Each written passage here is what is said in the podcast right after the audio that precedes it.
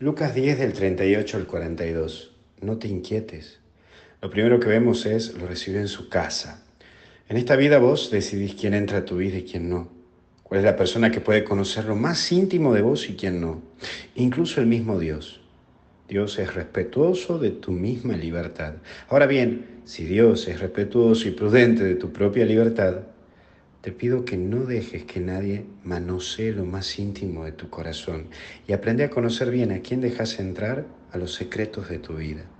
Deja que Dios entre y mantén un diálogo con Él siempre. Pero hay un segundo punto, escuchaba. Una de las cosas que más te cuesta y a mí también me cuesta es escuchar. Escuchar significa que estoy dispuesto a aprender y conocer.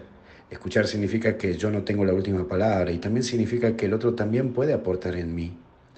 Si hay algo en que caí en estos últimos tiempos, es creer que por hacer, muchos por hacer mucho logro mucho. Y comprendí que cuanto más escucho y pongo mi atención a lo importante, puedo atender lo esencial de mi vida.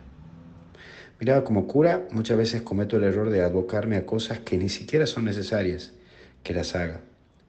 Pero me permito hacerlo, entendiendo lo urgente y atendiendo lo urgente y descuidando lo importante. Por último, inquietas. ¿Cuántas cosas giran en la cabeza de uno, a lo cual muchas de ellas no son importantes? Tu cabeza se va de aquí para allá y dejas de lado el presente. Atiende las cosas mirando el futuro, pero descuidando el presente. Es por eso que te invito a que veas si todas esas preocupaciones que habitan en ti valen la pena. No dejes de mirar lo esencial a tu vida, pues como dice el principito, lo esencial es invisible a los ojos.